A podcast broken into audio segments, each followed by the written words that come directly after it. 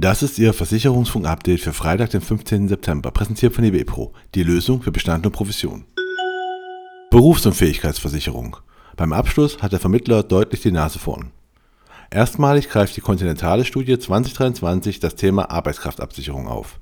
Die Ergebnisse zeigen, beim Abschluss einer BU-Versicherung ist der persönliche Kontakt am wichtigsten. Und zwar mit Abstand. Mehr als die Hälfte gibt hier den Vermittler vor Ort als bevorzugte Option an. Das gilt auch für die Generation Z mit 45%. Vergleichsportale schneiden mit 19% deutlich schlechter ab. Deutsche Familienversicherung wächst weiter. Die DRV Deutsche Familienversicherung AG wächst im ersten Halbjahr um 8%. Zu diesem Wachstum trugen die Sparten Krankenzusatz plus 5% und Schadenunfall plus 25% bei.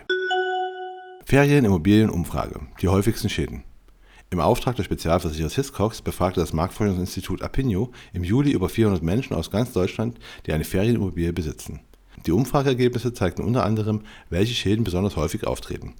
Über ein Viertel, 26,3% konnten bereits einen Schaden an der eigenen Immobilie verzeichnen 38,1% davon gehen auf das Konto von Unwetter, 31,4% werden durch Mieterinnen und Mieter verursacht und 22,9% durch Einbrüche.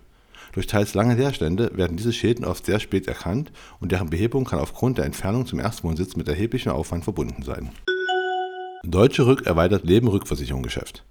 Die Deutsche Rückversicherung AG wird ab 2024 auch Leben-Rückversicherungsgeschäft in Ländern der Region Middle East und Nordafrika schreiben mit diesem Schritt setzt die Deutsche Rückgruppe ihre Strategie der schrittweisen Internationalisierung ihres Geschäfts fort.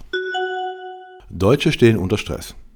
Das Stresslevel in Deutschland bleibt auch nach der Pandemie auf einem hohen Niveau. Dies zeigen die Ergebnisse einer repräsentativen Befragung des auf Berufsrisiken spezialisierten Versicherungsunternehmens Swiss Life Deutschland und des Meinungsforschungsinstituts YouGov. Insgesamt bewerten 61% der befragten Menschen ihr Stressempfinden als sehr hoch oder eher hoch. Besonders betroffen sind Studierende 67% und Auszubildende 66%. Unter den Arbeitnehmerinnen und Arbeitnehmern klagen mehr als jeder Zweite, 51 Prozent, über eine zu hohe mentale Belastung. Neue Studie. Was leisten sich die Deutschen noch? Ein zentrales Ergebnis einer Umfrage ist, dass 68 Prozent der hier Lebenden das Gefühl haben, sich weniger leisten zu können als vor Corona oder Inflation. Das trifft besonders stark auf diejenigen zu, deren Haushaltsnettoeinkommen unter 2000 Euro monatlich liegt. In dieser Gruppe sind es vier Fünfte, die glauben, sich weniger leisten zu können. Die Umfrage wurde von YouGov im Auftrag von Laue, einem Anbieter von Forderungsmanagement, durchgeführt. Und das war Ihr Versicherungsfunk-Update für Freitag, den 15. September, präsentiert von DB Pro, die Lösung für Bestand und Provision.